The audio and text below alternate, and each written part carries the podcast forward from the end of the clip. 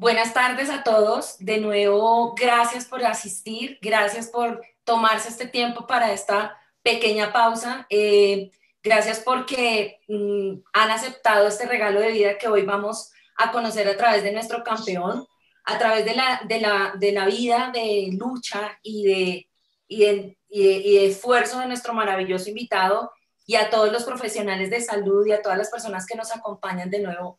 Mil gracias. Vamos entonces pues a iniciar.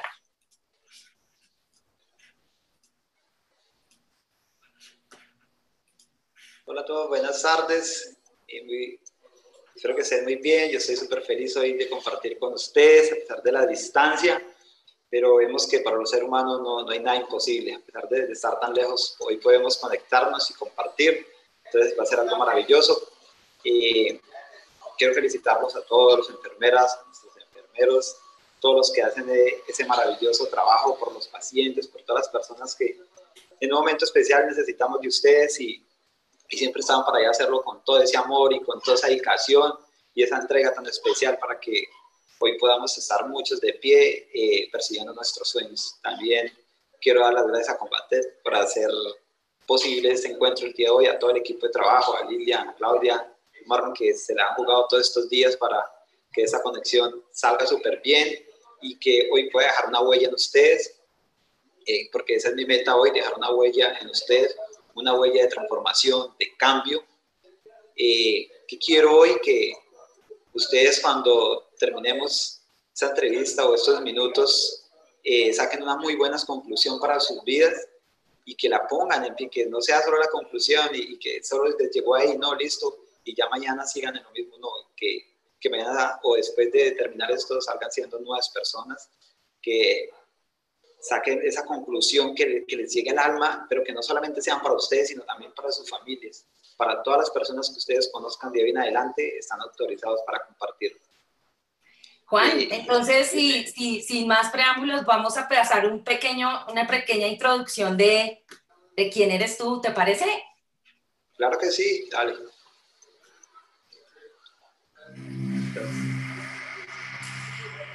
Listo,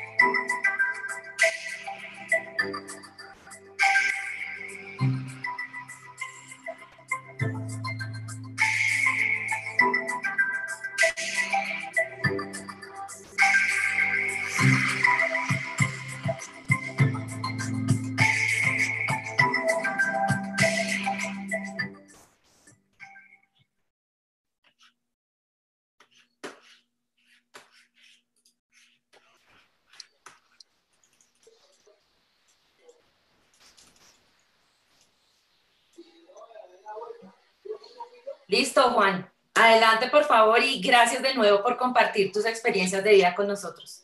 Vale, no, muchas gracias. Como decía, estoy muy feliz. Esta tarde yo me encuentro en el departamento del Meta, más exactamente en Granada Meta. Un poco de calor, pero nada, aquí el ventiladorcito nos ayuda para refrescarnos un poco. Y yo nací en Puerto de Río, Antioquia, pero de muy niño me trajeron a vivir acá, a este hermoso departamento, así que de, tengo descendencia antioqueña, pero crianza llanera. Tengo esas dos, esas dos berraqueras que, que caracterizan a, esos dos departamentos. Yo me crié en el campo, yo soy netamente campesino. Desde muy niño aprendí a hacer todo el labor de campo, mi mamá me lo enseñó. Aprendí a, a hacer las cercas, a encerrar, aprendí a criar gallinas, a criar marranos, a montar a caballo, Incluso recuerdo que de niño me montaba para a las vacas con mi hermano, éramos los locos, hacíamos esas cosas y, nos retamos con mi hermano al que pueda montarse al, a la vaca y nos montaba y nos pegaba unos golpes y, y, a, veces alguno de los dos salía llorando, entonces le hacía bullying el otro. Eso fue mi, mi crianza. Yo, como les digo, soy netamente campesino, pero eh, desde niño siempre tuve un sueño. Mi niñez fue espectacular. Yo soy el cuarto de ocho hijos mi niñez fue, fue maravilloso, como les digo, en una hermosa finca. no tuve la opción que, que, tienen muchos niños hoy en día, incluso que tienen mis hijos, de, de, haber, de, de ver los, los, juegos pirotécnicos o luces maravillosas en, diciembre. Nada, yo no tuve la opción de ver eso. Para mí lo que me encantaba y lo que me gustaba ver era los combates entre el ejército y la FARC. Eso me, fascinaba. Yo, yo, yo, era dichoso levantándome cada mañana o en las noches cuando escuchaba los, los combates.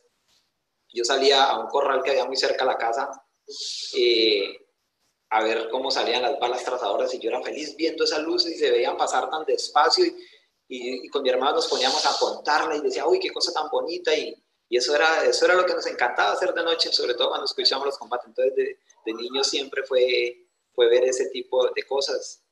Eh, también me tocó ver las, las cosas crueles y, atroces que, que, hizo el conflicto armado colombiano, verlas, ver cómo cómo se llevaban los, los jóvenes de las escuelas, nos tocaba acostarnos muy temprano eh, los días cuando ellos estaban, pero había algo que, que, me parecía maravilloso y era cuando llegaban los soldados porque todo cambiaba, todo era diferente, entonces yo podía jugar hasta tarde, hasta tarde de la noche en los potreros y, y, nos sentíamos tranquilos y cuando el soldado le da la oportunidad de hablar porque realmente eran, eran muy serios y, y viento feo todo el tiempo. Cuando tenía la, la opción de hablar con el soldado, yo le preguntaba que cuál era esa razón de ser, el por qué llegaba por ahí, por qué todo cambiaba, por qué todo era más tranquilo, por qué no venían a decirnos que no podíamos estar más de las seis de la tarde fuera de la casa. Y, y el soldado, pues entre todo el carretazo que me echó ahí, él me dijo que era que ellos hacían un trabajo social y que ellos llegaban a velar por los derechos míos. Entonces yo decía, por eso es que yo quiero ser soldado, porque yo también quiero hacer un trabajo social y yo también quiero velar por los derechos de otros, y como ellos los hacen por mí. Yo les decía, no, usted no me pueden llevar. Entonces ellos me decían, no, es que estoy muy niño, ¿cómo, ¿cómo cree que lo vamos a llevar? Y yo le decía, no, es que yo le digo a mi mamá que firme algo, ¿qué hago? ¿Qué tengo que hacer? Y me decía, no, espere que cumpla los 18 años. Entonces me la pasaba contando mis dedos cuando cumplía mis 18 años para irme a ser parte de esta hermosa institución. Y fue cuestión de 15 años, de no sé, 12, 14 años y, y me fue a ser parte de esta hermosa institución.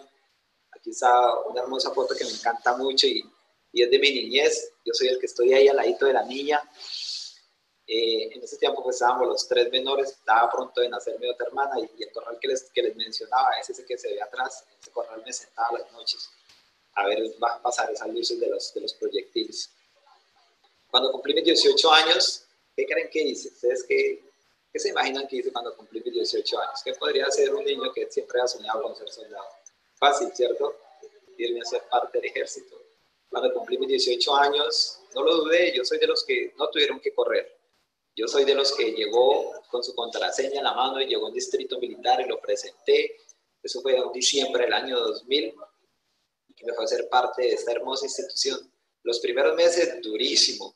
Yo estaba acostumbrado a que me levantaran temprano porque mi mamá nos crió a punta de leche, yo tenía unas vaquitas y, y tocaba uno madrugar a ordeñar porque los que recogían la leche pues pasaban muy temprano, entonces uno tenía que madrugar y, y yo era el, responsable pues de, de, acompañar a mi mamá, yo era el que tenía que levantarme temprano a, tener el ternero ahí, ayudándole a mi mamá. Entonces, el madrugar no se me hizo difícil, pero las mamás siempre nos tratan a nosotros con cariño, con amor, con esa ternura y, y pues allá todo era de un grito y, y, tiene tres minutos para estar bañado, vestido, ya tiene que haber dejado la cama lista y, y, formando en, en, hilera y uno decía, pero ¿cómo así? ¿En qué momento hago ese tipo de cosas?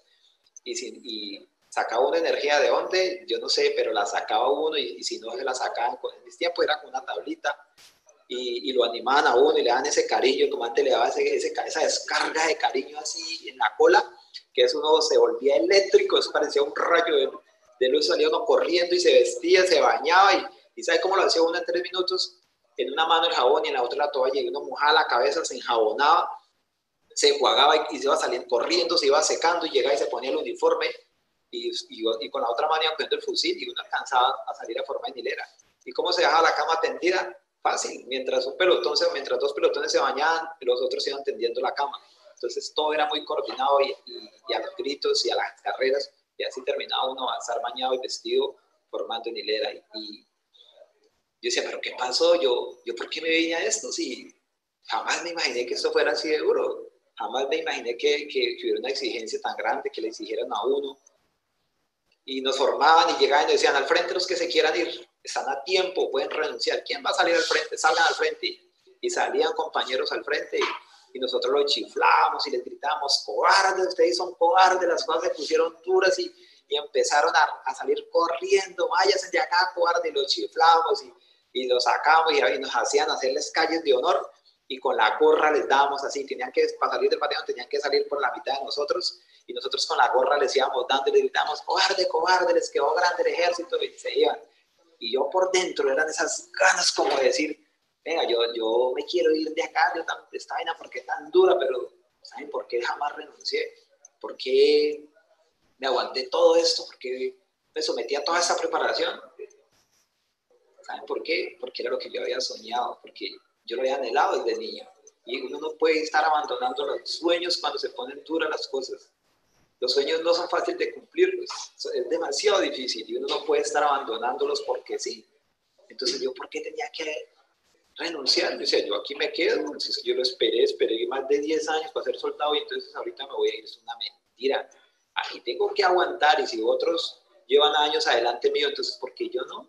Porque yo no voy a, pasar, seguramente yo les tocó más duro y, y así me aguanté mi servicio militar y salí a prestar mi servicio militar y ¿saben qué? Me enamoré más de esta institución, le cogí más amor, más pasión, me entregaba más porque el poder hacer ese trabajo por las personas era maravilloso, llegar a una región y la gente recibirnos con el vasito de limonada y agradecernos. Entonces eso me llenaba de, de, felicidad y yo decía, madre, por eso es que yo quise ser soldado, era por esto. Las palabras que ese soldado me dijo algún día, eh, no me mintió, tenía toda la razón, eso es un trabajo social maravilloso. Y salí a prestar mi servicio militar y, y me incorporé como soldado profesional mi servicio militar lo presté en el nordeste antioqueño, entonces me conozco lo que es Remedios, Machuca, Segovia, todo ese sector me lo caminé. Luego como profesional salí para el departamento del Guaviare. Eh, todo era diferente. Ya las cosas buenas era que yo iba a ganar sueldo. Entonces, de soldado regular me ganaba como 35 mil, 40 mil pesos. Y ya de profesional, pues me iba a ganar ya como 400, 450 mil pesos. Entonces ya las cosas eran diferentes pero las, también era diferente mi trabajo, ya iba a entrar a, a, una parte donde era más pesado el conflicto armado, donde había muchísimo enemigo, y no era difícil, o lo más difícil no era pelear contra, contra los bandidos, sino ganarnos el cariño y el respeto de la población, porque las personas nos veían con odio. Ellos nos pedían llegar con ese uniforme y nos detestaban. Entonces llegábamos a, alguna casa y uno le pedía una botella o una olledita de agua y le decían a uno que no, que ellos no nos daban agua. Y y eran a las patadas, entonces uno decía, estos son muchos desgraciados, y uno también quería como, como devolverles por lo mismo, pero decía, tenemos que trabajar para ganarlos. Y a veces verlo a uno que uno iba en algún desplazamiento, se iba, se iba, iba a entrar alguna maraña y ellos sabían que eso estaban minados y preferían callarse porque uno era el enemigo con ellos. Y después se reían de ver cómo salían los compañeros destrozados por los artefactos explosivos. Entonces eso les, les sembraba uno odio, pero había que ganarse esas cosas. Entonces, ese 400 mil que me pagaban, se, se, puso muy duro el trabajo, y, pero yo era feliz, yo era dichoso porque estaba en lo que yo, en lo que yo quería estar, donde yo lo había soñado. Yo decía, esto, esto es lo mío, esto es lo que yo quise estar, yo jamás voy a renunciar para acá. Y, y yo decía, yo me decía, el ejército se metió en problemas conmigo porque de aquí me tienen que sacar, o cuando me pensione, o me tienen que sacar muerto, porque de resto yo no voy a irme de acá, porque esto es maravilloso. Y en el año 2005 salí trasladado para acá, para el departamento del Meta, llegué aquí al batallón de Granada Meta, estuve en muchas operaciones militares acá, eh, también estuve en algunas partes del Casanare, en el Pichasto, en algunas operaciones militares, pero en el año 2011 mi vida cambió. Fui víctima de un artefacto explosivo. Eh, salir a la puerta de mi casa, los señores del Alfar les pareció fácil dejar una bolsa con explosivos. ¿Por qué? Porque mi mamá se negó a pagarles una extorsión. Porque durante años no se les pagó lo que ellos llamaban la vacuna o el impuesto, una extorsión que ellos exigían, que pedían por cada hectárea de tierra, que pedían por cada cabeza de res, que pedían por, por, los, por las hectáreas de cultivo que uno tuviera. Entonces, durante años no se les pagó y eso se acumuló muchísimo el, pues el impuesto y, y, sobre todo pues mi mamá me vendió su finca y había que pagar un impuesto también por haber vendido la finca y, y no lo quisimos hacer y pues la más fácil para estos señores fue dejarme un artefacto explosivo. Y, afortunadamente fui yo quien lo moví, estaba en el jardín de mi casa, aquí donde vivo, aquí a dos metros de donde estoy sentado. Yo salí de ese cuarto y no sé como lo vi, eh, como la esquinita de mi ojo vio una bolsa y yo me acerqué a cogerla, ¿por qué? No sé. En algunos momentos me preguntaban por qué me la cogí, pero solo sé que me cambió la vida.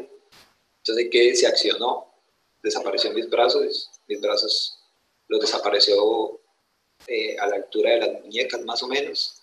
Yo me volteé a ver y, y ya no estaban mis brazos, estaban los huesos salidos la piel rasgada, me quise ver mis piernas, tampoco me las vi, no sentía dolor, sentía vibraciones por mi cuerpo.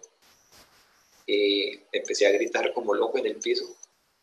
Quería que las personas me ayudaran, quería que llegara un médico y me salvara la vida. Eh, me enojé con todos porque yo sentía que, el tiempo pasaba y nadie hacía nada, pero estaban haciendo muchísimo. Eh, afortunadamente cerca de mi casa había una enfermera y y ella se acercó y, pues yo estaba muy destrozado eh, y pues no tenía así, lo que ella hizo fue darme ánimo, me decía que tranquilo, que todo estaba muy bien, que no me preocupara, que ya venían por mí, que ya venía una ambulancia. Y yo recuerdo que yo la insultaba y le decía que cuál tranquilo, se me estaba muriendo ahí.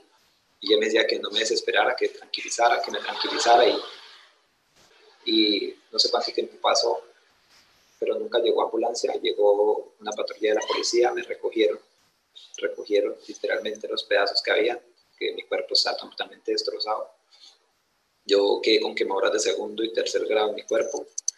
El artefacto explosivo explotó, me desprendió la, retina de mi ojo, la cristalino me lo explotó, me explotó mis oídos también. Y desperté después de 12 días, me aguanté conscientes al hospital. Yo, yo decía que si yo llegaba al hospital, yo me salvaba yo decía, si yo llego al hospital, yo me salvo. Y yo sentía poco a poco como mi vida se estaba yendo en el piso. Y, yo sentía eso como, como la respiración ya era más difícil. Pero yo decía, no, si, si yo llego al hospital me salvo. Si yo llego al hospital me salvo. Yo sé que si yo llego y un médico me atiende, me voy a salvar.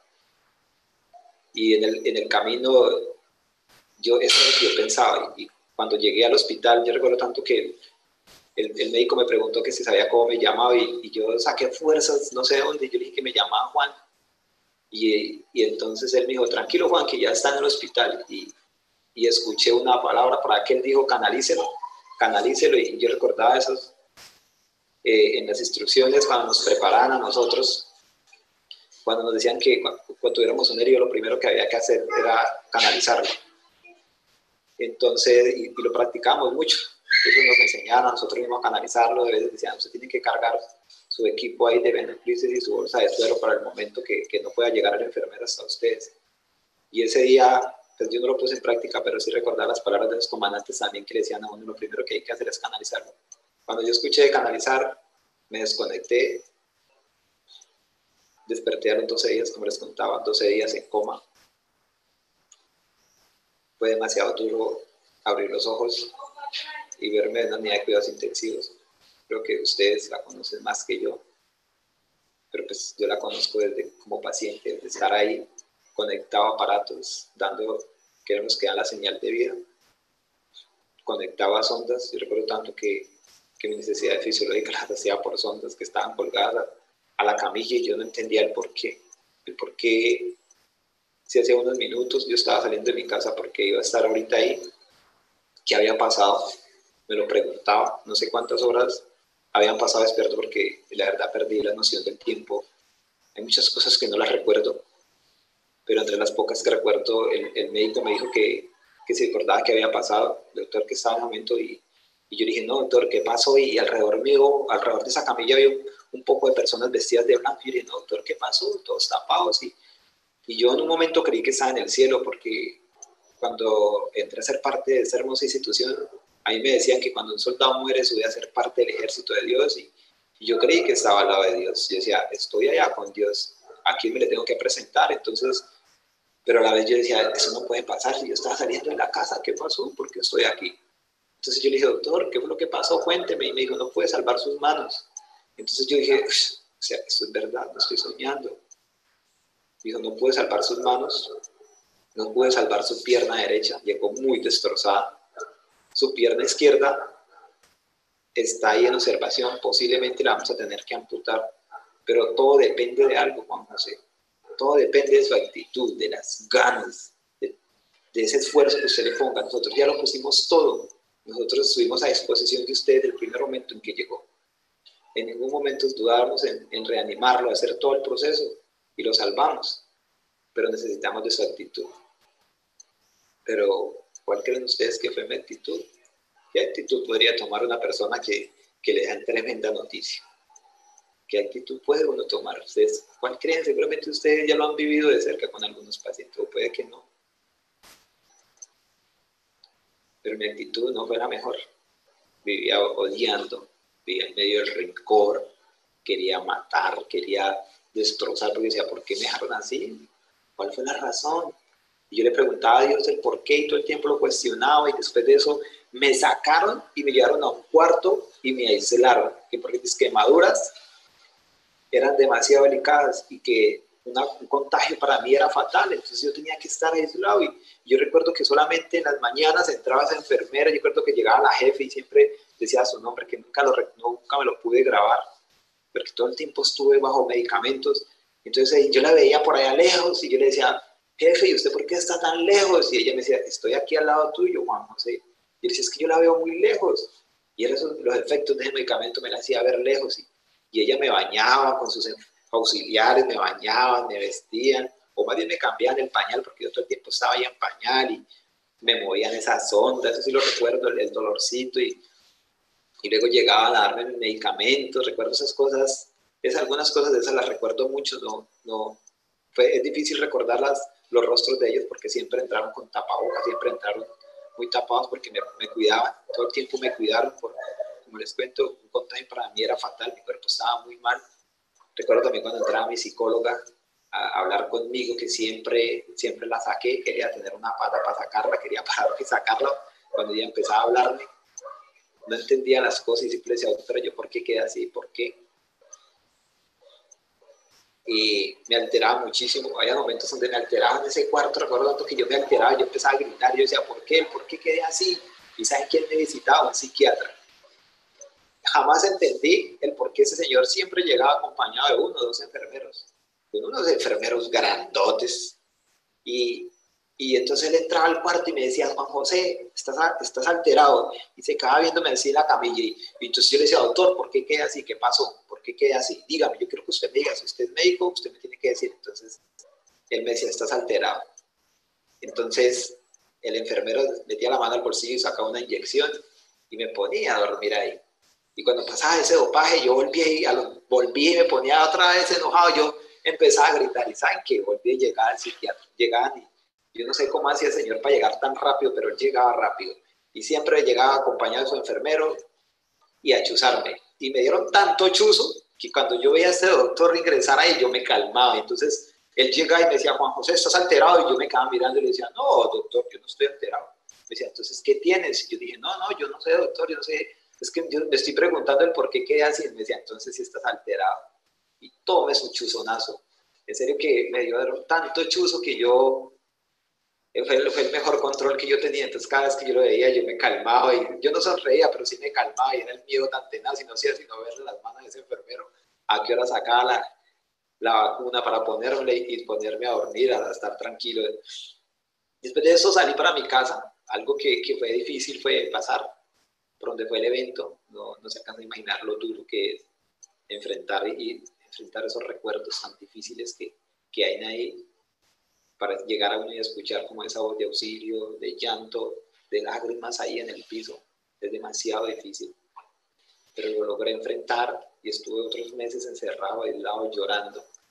Y yo no sé si fue que este doctor le dio el número a mi mamá o qué pasó, pero cuando yo me enteraba en mi casa y empezaba a gritar, ese señor llegaba Él llegaba aquí, llegaba la ambulancia con un ruido el berraco y, y él llegaba y entraba a mi cuarto y, y apenas yo lo miraba, yo me calmaba, yo decía, no, llegó este señor y me decía, ¿estás alterado?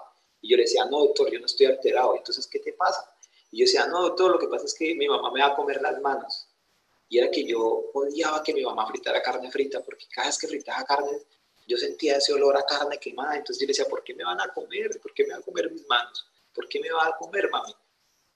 Y entonces ella llamaban al médico por estar gritando eso. Entonces yo le decía, a lo que le respondía eso, me decía, si estás alterado, y volvía y me chuzaba. Ni en la casa me salvaba los chuzones de él.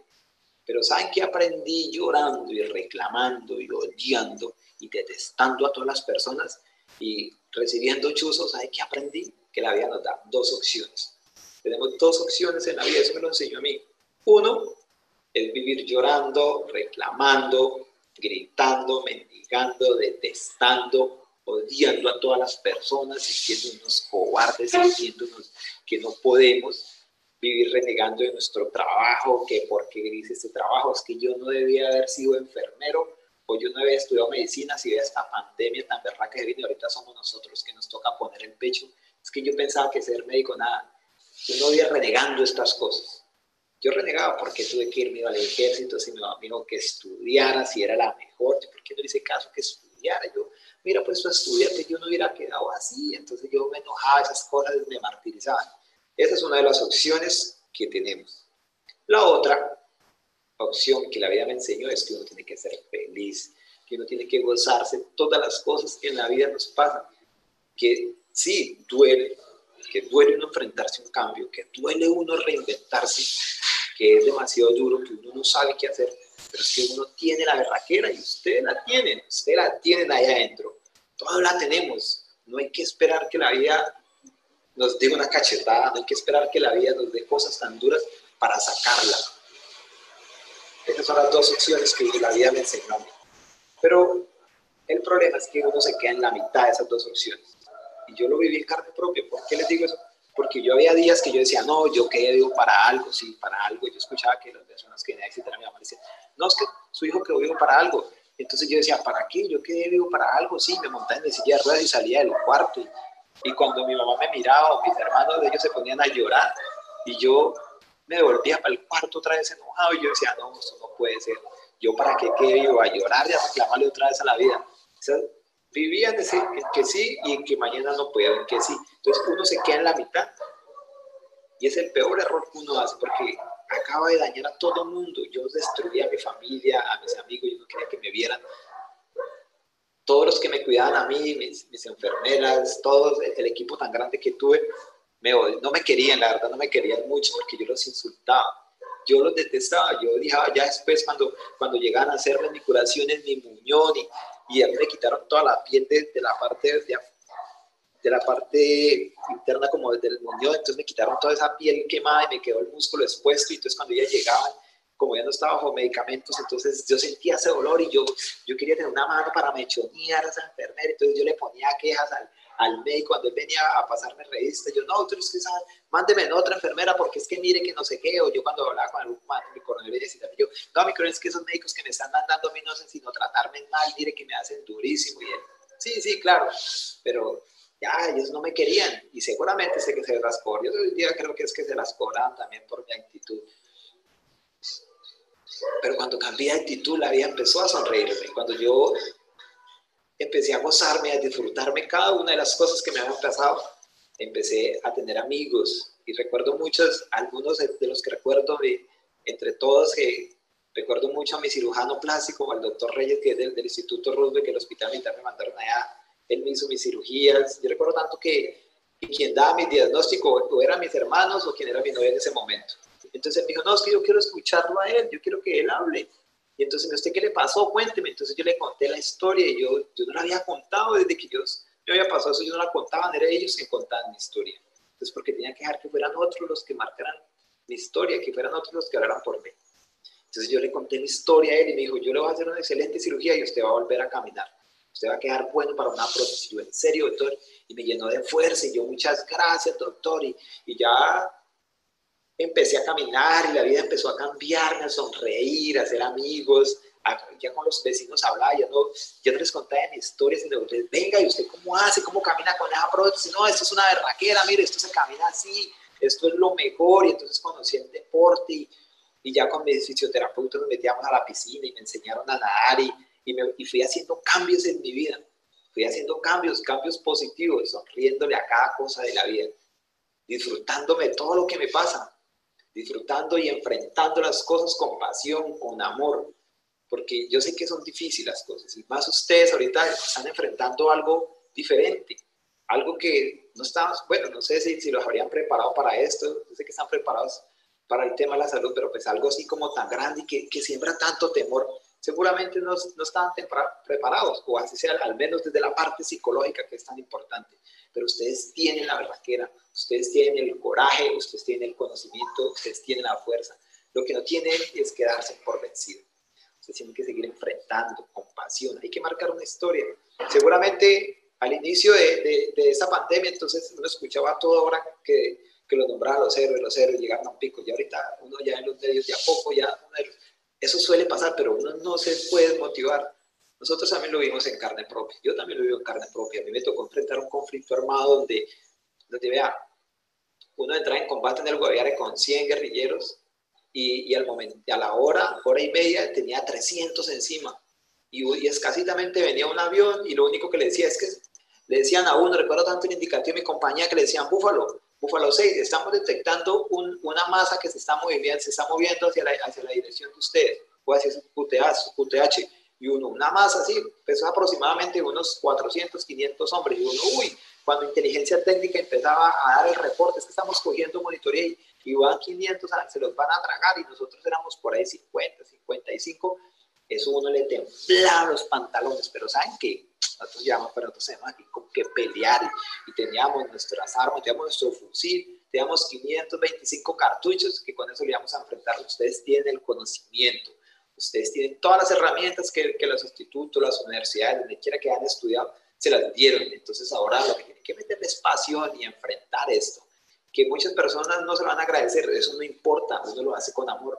Porque seguramente para muchos de ustedes eran sueños, seguramente muchos de ustedes desde niño soñaron a salvar vidas. Seguramente muchos de ustedes después de su adolescencia también lo hicieron. Y seguramente muchos de ustedes, antes de ser enfermeros, médicos, lo que antes de trabajar en la parte de la salud, seguramente se disfrazaron de, en alguna fiesta de disfraz, lo hicieron al menos, y de ahí les gustó el tema y de ahí se enamoraron de esta profesión tan maravillosa. Entonces, no hay por qué renunciar. Que si las cosas se pusieron duras, claro que sí. Que no nos agradecen mucho, claro que sí. Pero ustedes están marcando la historia, que seguramente están lejos de sus familias. Claro que sí, vean todas las cosas entre común que tenemos. Yo también vivía seis meses, siete meses lejos de mi casa lejos de mi casa. Que las cosas son duras porque ustedes seguramente les pusieron más horas de trabajo, pero vean lo que ustedes llegan a sus casas, que claro, que un riesgo, y yo he visto en los medios de comunicación todo el proceso que ustedes tienen que hacer para proteger a su familia, pero ustedes llegan a dormir con ellos. Pero hoy, 12 de mayo, mi hermanito está cumpliendo 35 años, él también es enfermero de la policía, y logramos comunicarnos con él y está en un hueco, en el hueco más hueco, por allá en la Guajira, escasitamente no sé cómo cogió señal por ahí, logramos comunicarnos con él. Él no va a poder llegar a su casa esa noche que le celebren su cumpleaños después de su retraso. Usted, si alguno está cumpliendo años, ahí sea con el cansancio, su familia lo espera con un platico caliente de comida, una cobijita, una cama, como no decíamos, a 30 centímetros del piso y van a poder descansar. Seguramente mi hermano esta noche le va a tocar dormir, no sé, en el piso en un caucho y ahí pasará su cumpleaños y ya. Pero vean, y muchas personas lo van a agradecer y así pasa con ustedes. Que hay cosas malas, pero tienen muchas, hay muchas cosas buenas. Vean las cosas buenas. Disfrútense las cosas. A mí, mi ojo derecho me muestra solo oscuridad. Así que yo aprovecho todo lo que me muestra mi ojo izquierdo porque él me muestra las cosas lindas de la vida. Me muestra mi esposa, tengo una hermosa esposa, tengo dos hijos. Entonces me los muestra a ellos, me muestra a mis amigos, mientras mi ojo izquierdo solo me muestra oscuridad, y, perdón, mi ojo derecho, y, ¿qué siente uno cuando está en medio de la oscuridad? Uno siente miedo, siente temor, siente que no es capaz, y él todo el tiempo me lo está mostrando. Entonces yo a veces lo asocio con el miedo, yo a veces digo, el miedo todo el tiempo está ahí, las dificultades todo el tiempo está ahí, entonces yo las veo por acá porque esta es la forma de salir adelante, y así he luchado, Así hoy en día hago parte de un gran equipo, hago parte del equipo de Movistar Colombia. Soy el único ciclista paralímpico que cuenta con ese apoyo en Colombia, apoyado por una gran marca. Que si fue fácil llegar, no, eso ha sido difícil. Pero miren, por todo lo que yo he tenido que pasar, pero cada día yo me reinvento. Cada día yo me pongo un sueño, yo cada día me levanto con un proyecto, con un propósito en mi vida. Yo cada día me levanto con un propósito pequeñito para que se vaya alimentando para llegar a ese propósito grande que tengo, que es llegar a unos Juegos Olímpicos desde la parte deportiva. ¿Y dónde aprendí eso? Encerrado. Yo encerrado me proponía a escribir en, en, el, celular, a hundir teclas, a intentar marcar, y después que pude marcar, yo dije, yo quiero intentar escribir en el computador, ¿cómo hago? Y así fui aprendiendo, pero uno hay que proponerse metas pequeñitas, y yo eso lo hacía cada mañana. Así que ustedes cada mañana levanten con ese propósito, o tengan un propósito, porque es que realmente ustedes quieren trabajar en esa parte, porque es que ustedes quieren salvar la vida. Y no duden que el trabajo que ustedes hacen, que muchos lo reconozcan, ustedes llenan de felicidad a muchos. Mi familia hoy en día es feliz. Mi hija es feliz porque su papá está vivo. Gracias a quién? A todos ustedes. Seguramente, no sé si de pronto algunos que están conectados aquí tuvieron algún tipo de contacto conmigo, ojalá, si no, pues eh, ustedes quiero agradecerles por haber hecho ese trabajo. Pero mire que hay una familia feliz, hay una mamá feliz que tiene a su hijo vivo, que tiene un cuarto, como me decían en el batallón, cuarto de pollo, hay un cuarto de hombre pero todos los días lo escucha, lo ve, lo siente ahí. Si no fuera por ustedes, si no fuera por ese empeño que ustedes pusieron, por esas ganas, mi mamá estaría yendo a llevar flores allá a un cementerio. Seguramente mi hija también estaría, cuando llegara esa fecha de cumpleaños de su papá, lloraría porque no está su papá. Estaría llena de odio, como muchos hijos que seguramente han perdido a sus papás por el conflicto armado. Pero gracias a esa labor que ustedes hicieron, hoy estoy vivo. Gracias a ese trabajo que, que esas personas no lo dudaron, porque ustedes no dudan, ustedes no tienen dudas. Cuando uno llega destrozado, ustedes no tienen dudas, ¿será que este man se va a salvar? Entonces yo de ahí aprendí también que yo no puedo dudar de mis cosas, porque yo he dicho, ¿qué hubiera pasado si se hubieran sentado ahí a verme ahí en esa camilla? Venga, ¿usted qué dice? ¿Será que, le, ¿será que canalizamos ese, ese, paciente? Entonces de pronto una enfermera de esos sabe todo negativo y dijera, no, si se man va a quedar sin manos, sin una pierna, pero ¿para qué? Ese man se va a levantar a llorar todos los días, de pronto se suicida. Entonces de pronto a la enfermera uy, no, a mí no me gustó ese man, que, pero es que ¿para qué? Pobrecito, si ninguna mujer se va a fijar en él, eso lo que se fuera, tirémoslo para como una ropa vieja. No, eso entrada fue en acción y me salvaron y hoy estoy aquí. Entonces vean las cosas lindas y maravillosas que ustedes hacen. Vean cuántas personas hoy están felices con sus seres queridos en la casa, que seguramente a muchos de ellos le pasa lo que me pasa a mí, no, no recuerdo los nombres de, muchos de los que me trataron, pero estoy muy agradecido con ellos y, seguramente si me ven en los medios de comunicación y me reconocen, dirán, uy, yo hice algo por ese hombre. Entonces, este hombre, Juan José Floriano Mochomán, como me conocen todos, que cuando les invito para que me sigan en las redes sociales, en Instagram, soy como Mochomán, tiene un equipo grande alrededor que lo tiene hoy sentado compartiendo con ustedes. Tengo ortopedistas, el fisiatra, anestesiólogo, todos, todos un equipo grande, un médico del deporte, mi psicóloga del deporte, mi fisioterapeuta, tengo un equipo grandísimo que hace que yo me monte una bicicleta. Aparte de eso, hay muchos profesionales o técnicos de, otras, de otras carreras que también trabajan para que yo pueda montarme esa bicicleta. Entonces, cuando ustedes vean por las carreteras, ahí también hay una parte de todos, de todos ustedes y de muchas personas más que trabajan y hacen posible que yo pueda pedalear con una sola pierna, pero con mucho corazón. Voy a contarles una, una historia, algo que me pasó eh, hace algunos meses entrenando. Yo venía en entrenamiento y, por ir pensando en otras cosas, veníamos a, muy buen paso entre un grupo y, toqué la rueda de, uno de los compañeros. Entonces, las cosas buenas que pasaron fue que volé. Yo no había volado desde aquel bombazo, entonces después de esa, esa caída salí volando por encima. Y lo chévere de ese vuelo fue que caí sobre el hombro derecho y fractura de clavícula. Entonces seguí dando vueltas y caí fuera de la carretera. Intenté pararme, pero el dolor no me dejó, entonces lo que me paré el dolor, yo me quedé quieto y no, me fracturé. Y entonces la policía, otra de las cosas buenas que venía una patrulla de la policía detrás y, el policía atravesó su, su, patrulla y corrió a ayudarnos. Entonces todos mis amigos decían, ayuden al mocho, ayuden al mocho, ayuden al mocho. Entonces todos estaban preocupados por el moche. Entonces el policía corrió y el policía corrió y me decía, hermano, ¿en qué lo ayudo? ¿Qué siente? ¿Qué siente? Entonces yo, no, no, no, yo no siento las manos, yo no siento las manos.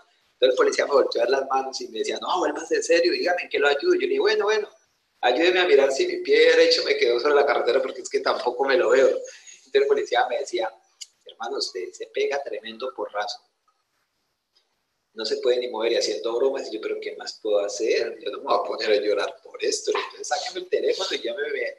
Ya ahí tengo un número que dice Coronel Orjuela Ortopedista. Entonces lo llaman, le marcamos. Mi coronel me caí de la bicicleta. ¿Y qué pasó? Me fracturé la clavícula. Tráiganlo para acá para cirugía. Y yo, sí, mi coronel, ya voy para cirugía. Una ambulancia al hospital militar. Al otro día me hicieron cirugía. Pero ¿saben qué fue lo chévere? Que en esos cuatro días que estoy en el hospital militar, todas las enfermeras me querían todos los que pasaban por ahí, hombre, pero qué actitud tan chévere la suya, ojalá que todos los soldados aprendieran y fueran así. y yo hacía fuerza que no me fuera a encontrar con alguna de las que me habían tratado porque no me querían. Y yo, uy, pues mucho, ojalá que no me encontré con alguna. Que dijeran, no, este, cuando estuvo acá era un grosero, pero no. Y saben que era lo mejor, que yo tenía tres enfermeros, me, pusieron tres practicantes para mí, eso me bañaban, uy, qué cosa tan bella, tan maravillosa esos días.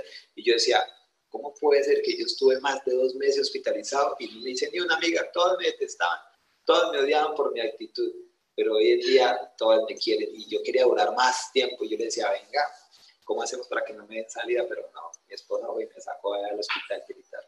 Entonces, hoy me gozo todas las cosas de la vida, hoy me las disfruto todas y quiero invitarlos a ustedes que se disfruten cada uno de su trabajo.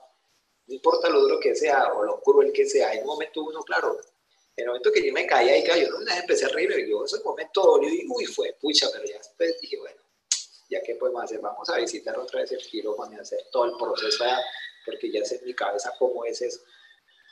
Entonces, en el momento uno tiene que sacar un momento claro para doler, para llorar, sí que llorar, pero eso de llorar es como llenarse de fuerza, como le decían del ejército a uno.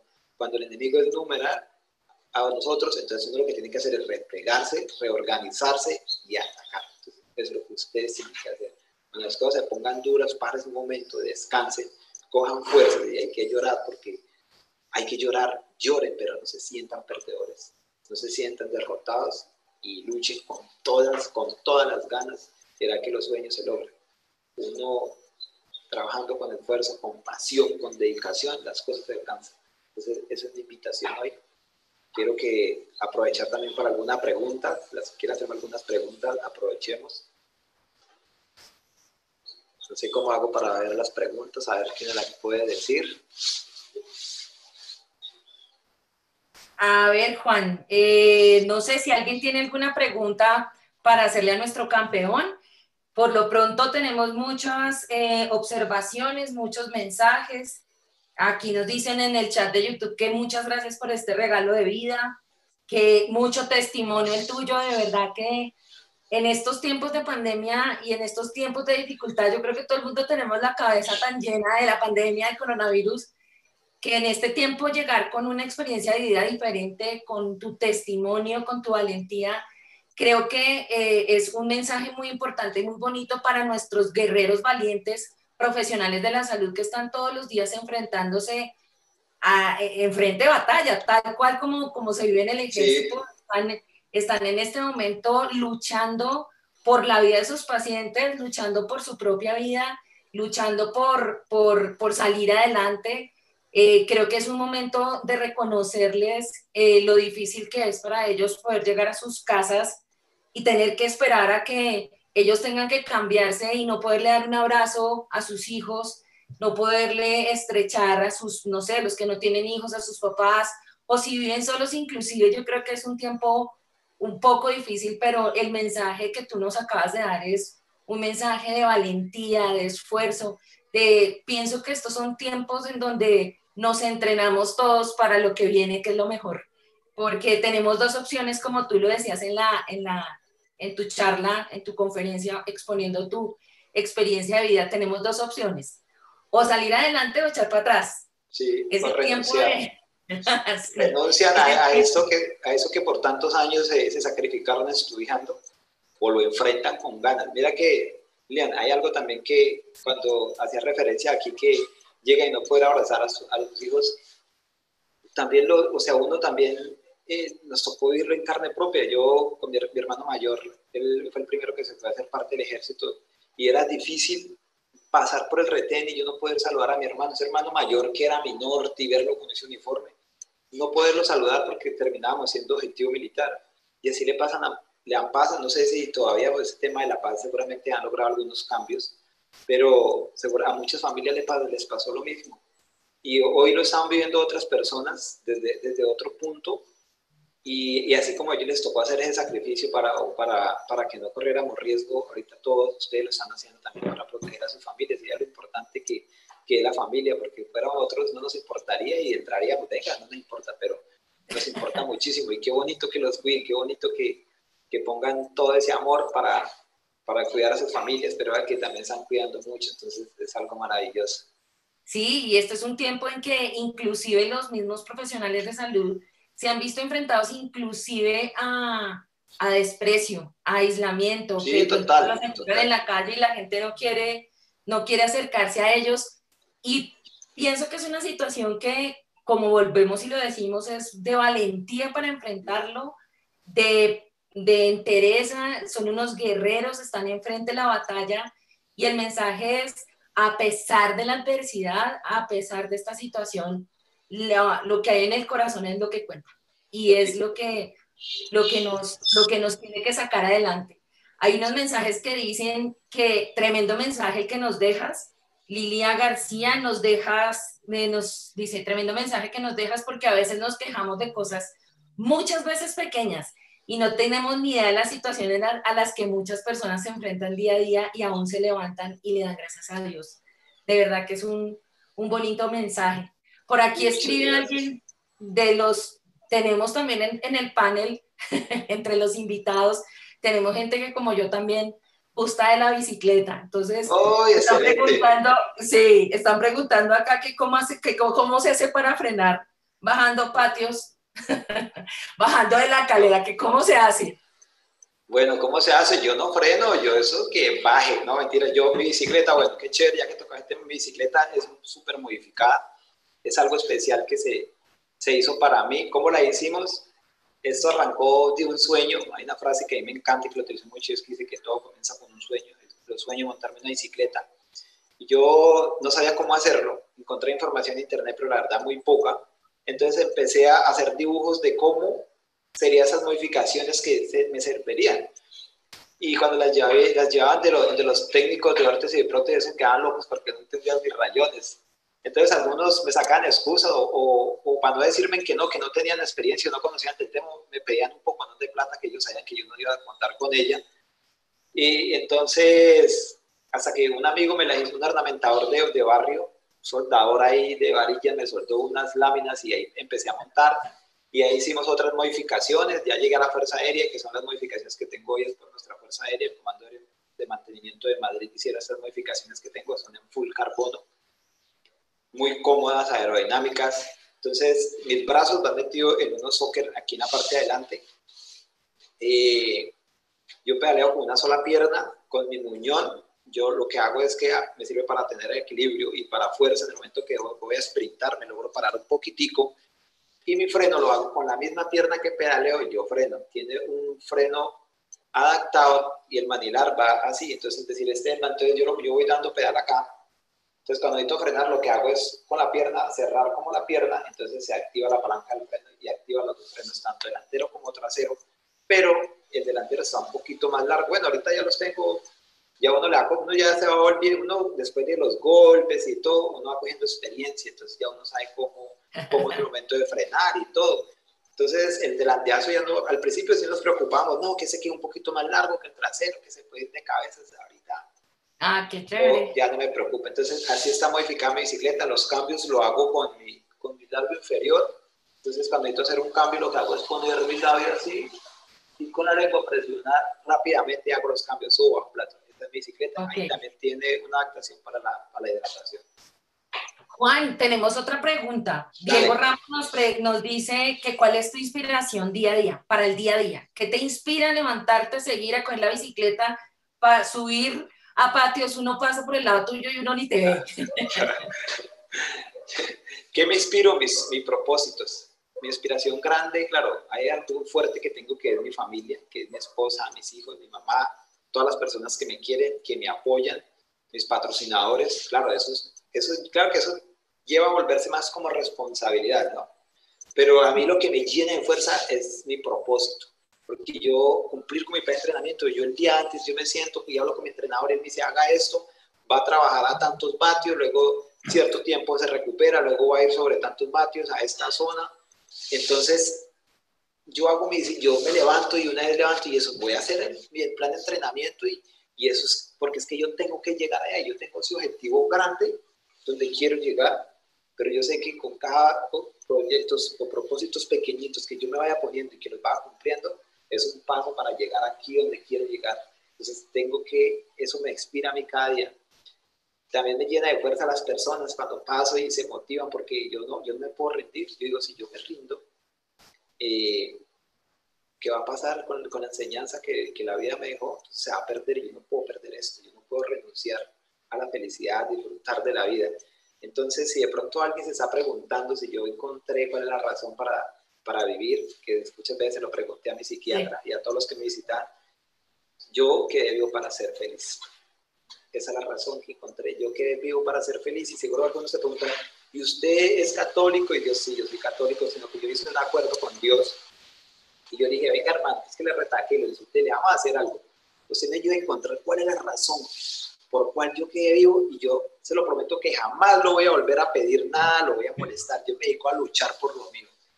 Y cuando empezaba a salir a las calles y, y las personas a hablar y, y qué chévere, y entonces a un colegio y a, transformar, y ver que las personas les daban esa alegría de conocerme, los vecinos, yo empecé a nadar y, ellos me veían llegar, uy, qué bueno, el nadador, y usted cómo nada, y se motivaban, y ellos se ponían felices. Juan José dijo, esa es la razón, claro, Dios, usted me dejó para ser feliz, y sabe que hermano, ya no lo vuelvo a molestar. Así que yo me dedico aquí para adelante, ya tengo la razón, entonces yo sí. para ser feliz.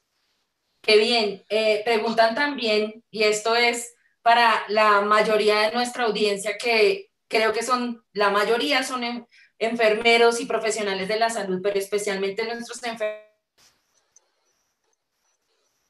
Y a propósito, ¿qué opinión te, que te merecen las enfermeras o los enfermeros? ¿Cómo ellos apoyaron a tu recuperación? ¿Por qué los recuerdas con tanto cariño? Nos comentabas antes de empezar esta, este proceso de alistamiento para este, para este encuentro, nos contabas que habían recuerdos importantes de personas que te ayudaron en este proceso.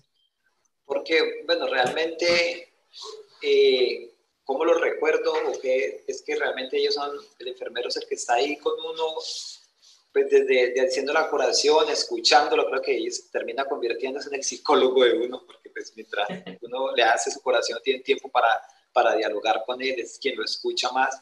Entonces, para Juan José fueron muy, muy, muy, muy claves de recuperación. Esas palabras de aliento, que pues, mi psicóloga lo hacía, pero ella venía por una vez a la semana a verme. No decir que no hizo un gran trabajo, lo hizo. Pero realmente quien hacía esa labor era ahí la enfermera que llegaban, algunas me consentían. Yo recuerdo, recuerdo algo sabiéndome aquí un contexto, yo recuerdo tanto que yo estaba súper mechudo y yo me acostumbré a estar con el cabello bajito y yo detestaba eso y, y ella dijo, es que no lo podemos, no lo podemos peluquear. Y entonces, como, no sé cómo lo hicieron, pero de entrar en una máquina y me cortaron el cabello.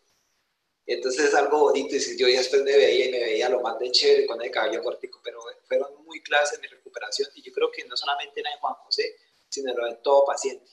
Por eso deben de hacer su trabajo con mucho amor, con mucha entrega, porque ustedes son claves en todo eso, y que uno pueda salir adelante una mala palabra, una mala actitud frente a uno, uno, se, uno puede terminar tirándose por la ventana si le dan papaya, puede terminar uno con la vida. Entonces ustedes son clave, ustedes yo creo que el que tiene la responsabilidad más grande porque está enfrentando realmente ahí, está ahí sí como directamente en la acción directa, como decía uno, acción directa con el enemigo, donde están ahí, ahí en esa fase tan importante que uno necesita de apoyo, además que uno está en medio de esa soledad, en esa certidumbre, y pues entonces llega uno a ver, en caso de los hombres, pues uno llega a ver esa enfermera toda bonita, que a veces pues toda tapada, un poco la vez, uno como que, uy, qué chévere, que, que en medio de tantas cosas tristes llega alguien con una, con una actitud bonita, entonces ustedes son, son muy claves en uno, son muy importantes, y la verdad lo recuerdo mucho, las que me hacían llorar, porque no decir que eran las que me hacían llorar, pero no es porque sean malas, sino porque recuerdo mucho que era por mi actitud,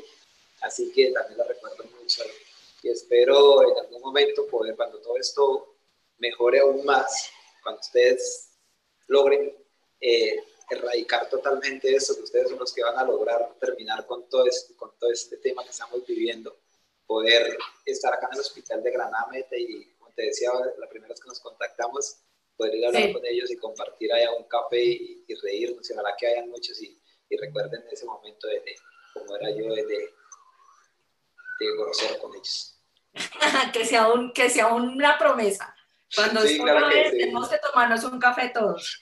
hacen una pregunta, hacen una pregunta y, y, esto para, para, los que conocen muy bien de tu trayectoria. Eh, me, tenemos entendido que vas para los Olímpicos. ¿Cómo es ese proceso? ¿Nos quieres contar un poco de cómo va Juan José Florian a los Olímpicos? Bueno, eh, no estamos clasificados, hay que aclarar que no, estamos, no estoy clasificado a los Juegos Olímpicos. Entre las cosas malas que la pandemia hizo, yo creo que hizo algo bueno también porque hizo que se corrieran todas las fechas para el próximo año, que he visto noticias que todavía no, no está confirmado si sí o no.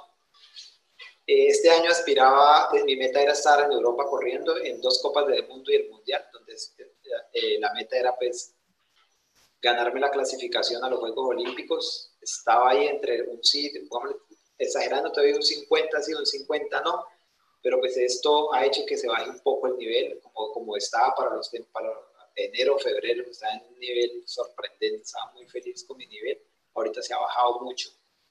Pero bueno, eso no me preocupa porque yo sé que si en un momento lo llegué allá, ahorita otra vez puedo llegar allá.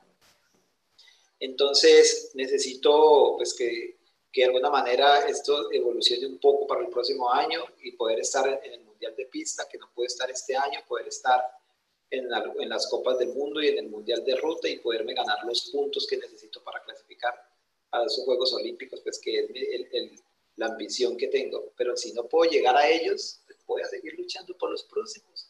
Nadie dice que en el primer intento se gana, nadie, eso no está escrito todo el mundo no tenemos la, suerte de, de Gambernal, que en su segundo Tour de Francia se lo ganó. Entonces hay que seguir trabajando, hay que seguir preparándome, pero si no es para esto, será para los próximos, pero esa es la meta que tengo y, yo sé, como les he dicho en toda la charla, tengo que alcanzar objetivos pequeñitos para llegar a ese grande donde quiero. Tengo las ganas, tengo la actitud, tengo ya el conocimiento, tengo la experiencia. Entonces, tengo tiempo para entrenar porque pues, afortunadamente soy pensionado, entonces lo único que me preocupa es que llegue el 28. entonces, entre las cosas buenas que la vida mejor, a veces uno, jamás en la vida yo me imaginé que, que, que iban a tener que lavarse tanto las manos para poder salir yo de esas cosas que no me preocupo. Hace poco, una vez estaba en Funza y pasaba un, un señor vendiendo plantillas, entonces decía un carro, que las plantillas para el estrés, para no sé qué, yo me puse a ponerme cuidado al señor, y entonces al final decía, y recuerden que la enfermedad entra por los pies, y yo tengo un gran amigo que es amputado en las dos piernas, y lo llamé, mi primero le tengo la super noticia, y me dijo, ¿qué pasó? Él, él estaba en clase y me decía, ¿qué pasó? Yo le dije, sálgase que le tengo una noticia, y se salió de la clase, y me dijo, ¿qué pasó? ¿Qué pasó? Le dije, primero, pues que usted nunca se va a enfermar, y me dijo, ¿pero cómo así? ¿Por qué? Yo le dije, porque acá están diciendo que la enfermedad entra por los pies. Entonces, en ese momento nos reímos mucho y me decía, más en serio, hermano, usted me hace salir de clase de paz, huevón, nada, si yo real. Y ahorita cuando empezó el tema de darse las manos, yo, uy, mi primero, para usted sí no aplica, ahora sí, cuídese porque vea. En cambio, ¿para quién aplica? Para mí. Entonces, todo el mundo lávese las manos. Cuando llegaron, estaba mal y se lavan las manos, entonces apenas me voltean a ver a mí y yo, ya me las, me las lavé tanto que vea. Entonces, las cosas buenas que pasaron. Esto hay, hay, que sacarle humor a la vida y humor a las circunstancias. Yo también, eh, eh, de verdad, te admiro, te admiramos muchísimo, admiramos mucho a nuestros profesionales porque como tú lo haces para, para subir las montañas, tú decías que cuando vas subiendo las montañas, vas respirando y vas diciendo, lo puedo lograr, lo puedo lograr. Y yo creo que los profesionales de la salud y en este momento con todo lo que estamos viviendo, un día más de cuarentena, un día más de, como de pedalearle a la vida y como de continuar en este, en este día a día. ¿Cómo, cómo, ¿Qué mensaje nos dejas para subir estas montañas? Estas montañas de, y sin olvidar los sueños, ¿no? Sin olvidar los sueños, al contrario, alcanzarlos, alcanzar esa meta que es llegar arriba, a la montaña? Es fácil no renunciar, es que, no dejar que, que, el cansancio llegue a nuestra mente, que, que no llegue a nuestra alma. El cansancio lo puede sentir uno en los huesos, lo siente uno en la piel, pero no dejen que le llegue al alma. No dejen que toque el espíritu, porque ahí es cuando uno termina renunciando. Yo siento el cansancio, yo siento fatiga, yo siento dolor cuando voy subiendo, pero eso lo está experimentando es mi cuerpo, lo está sintiendo mi pierna, mis músculos, pero yo no dejo que llegue a, mi espíritu, yo no dejo que llegue a mi alma, porque el momento que llega ahí, el momento que me toca, termina bajándome la bicicleta, entonces yo lo tengo aislado, la tengo ahí bien protegida. Entonces yo lo que les invito, el mensaje mío es a que luchen, que no sean por vencidos, que es normal, es, o es de seres humanos sentir cansancio, es de seres humanos sentir dolor pero no es de ser humanos estar renunciando. Los, los, los, yo creo que los que renuncian son los flojos, los que, los que se dejan ganar del miedo. Entonces ustedes lo tienen todo para no dejarse ganar del miedo. Yo creo que eso es lo que estamos experimentando todas las personas y por eso es tan grande el miedo que, que tenemos muchos que cuando vemos una persona vestido ahí de blanco o de azul, creemos que nos va a contagiar y nos vamos a morir y terminamos rechazándolo, pero no terminamos que lo que están haciendo un gran trabajo por nosotros. Entonces, no dejen que ese cansancio, que ese dolor, que esa discriminación, que ese desprecio llegue al alma y que llegue al espíritu, porque ahí sí van a terminar igual que todos, como están todas las personas, llenos de miedo y escondiéndose. Por último, y no sé si hayan, hayan más preguntas, no veo acá más preguntas, pero eh, Juan José, ¿cuál es tu mayor obstáculo? ¿Cuál consideras que es tu mayor obstáculo? ¿Cuál es mi mayor obstáculo? Mi mayor obstáculo, la verdad, voy a ser muy, o sea, bueno, yo tiendo a ser muy directo y eso me gana unos problemas, pero mi mayor obstáculo realmente es cambiar la mentalidad de algunos directivos. Enfrentarse uno con directivos que tienen una mentalidad muy cortica, que tienen una que ven menos de lo que yo veo por mi ojo derecho, que a toda hora tienen un no, que a toda hora ven pues más bien se, se, aprovechan de los sueños, aprovechen de los sueños de las personas, pero hagan que ellos los cumplan. Entonces, ese es el obstáculo más grande que yo tengo. Ojalá no he podido contra ellos, la verdad no he podido cambiarlos, a pesar de que les he demostrado todo, algunos directivos, pero yo guardo la esperanza que en un momento les voy a cambiar su mentalidad. O muy por allá al fondo, yo sé que ellos tratan de hacer cambios ya poquiticos, pero lo van haciendo pero e, ese es, es, es como el obstáculo más grande, uno luchar contra el ego de las personas. Así es, creo que nosotros, nosotros mismos somos nuestros propios obstáculos, creería yo. Pero bueno, no sé si tengas algún último mensaje para darle a todos nuestros profesionales. Vamos cerrando entonces nuestra sesión. Eh, Juan, ¿alguna ¿algún último mensaje? Bueno, yo lo que quiero es mandarles un abrazo cortico pero lleno de mucho, de mucho cariño, con mucha actitud y mucha energía. espero que se contagien todos ahí, todos los que están en sus pantallas en este momento, y que esto sea una descarga de mucho positivismo, de mucha fuerza, que si tienen que salir a trabajar esta noche o mañana en la mañana, lleguen con toda la actitud y compartan eso con sus compañeros y que sigan poniéndole el alma y las ganas a esto, que hay muchas personas que se los agradecemos, que los queremos, que los apoyamos y que ustedes hacen muchas familias felices como es la mía y como muchas de las personas que, que de una u otra manera le han salvado la vida o han puesto ese poquito arena. Cuando yo llegué a esos Juegos Olímpicos, eh, ustedes me ven llegar allá a los medios, también van a ver, aquí hay un poquito también de la, de la parte de la salud que aportaron. ¿Dónde? En todo el proceso, porque eh, ya después de mi rehabilitación, de haberme caído, estuvieron nuevamente ahí para recuperarme y que mi brazo quedara funcional entonces, muchas gracias, disfrútense, en su familia, eh, aprovechen que tienen ese beneficio de salir, muchos no podemos salir de la casa, entonces tienen ese beneficio de salir, entonces disfrútense mucho estas cosas. Y nada, que me sigan en las redes sociales, en Instagram soy como Mochoman, cuando quieran dejarme un mensaje ahí, con el mayor de los gustos, a veces me, demoro un poquito para responder, pero suelo responder los mensajes. Valoro mucho que se tomen el tiempo de escribirme. Sí, pero yo valoro, valoro mucho el momento, que, ese, que se tome en ese momento para escribirme. El tiempo para mí es muy, muy importante. Yo lo, lo, valoro muchísimo. Muchas, muchas, muchas gracias. la mejor de las energías. Muchísimas gracias, de verdad, campeón, muchísimas gracias. Muy, muy, muy especial este, este tiempo que nos dedicaste. Gracias por ese mensaje que nos ayudas a transmitirle a nuestros profesionales de la salud. Gracias porque fue una forma diferente de transmitirles el mensaje a nuestros enfermeros en su día, que estamos más que agradecidos, que independientemente de los tiempos y las dificultades y sabemos que cada día trae su lucha y trae su afán, eh, estamos viéndonos abatidos de pronto, eh, solos, eh, de pronto con, con, muchas luchas, muchas, muchas luchas, pero gracias porque nos ayudas a recordarles y nosotros como Combatec, en nombre de toda nuestra compañía, te damos infinitas gracias por acompañarnos eh, a toda nuestra audiencia, para todos nuestros enfermeros, para todas las profesionales de la salud, gracias. A nuestros enfermeros, felicidades en su día, felicidades y, y adelante, ánimo. Recuerden que no están solos, queremos darles ese mensaje.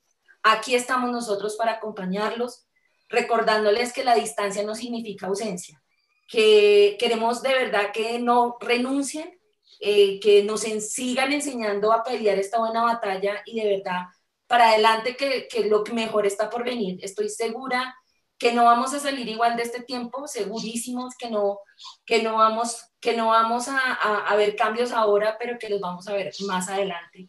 Y cosas como tu mensaje, Juan, eh, nos, nos alientan a, a seguir adelante. Gracias a todos, gracias por su participación a quienes hicieron posible esta transmisión, muchísimas gracias. Juan, de nuevo, a tu familia un abrazo inmenso, disfruta de tu casa que estás terminando de, decorar, de construir. Hemos podido conocer más de ti y de verdad que sean la primera de muchas oportunidades que tener para compartir contigo. A toda nuestra audiencia, a todos nuestros invitados, muchísimas gracias. Eh, los esperamos, síganos en nuestras redes sociales, en YouTube, en Facebook, en Instagram, Combatec eh, Colombia, Combatec Perú, Combatec Ecuador, Brasil, México, Chile, eh, a nivel de Latinoamérica, y lo mismo en nuestros canales de Instagram y síganos, estamos acá. Recuerden, no están solos, la distancia no significa ausencia. Muchísimas gracias a todos. Chao a todo el equipo, muchas gracias.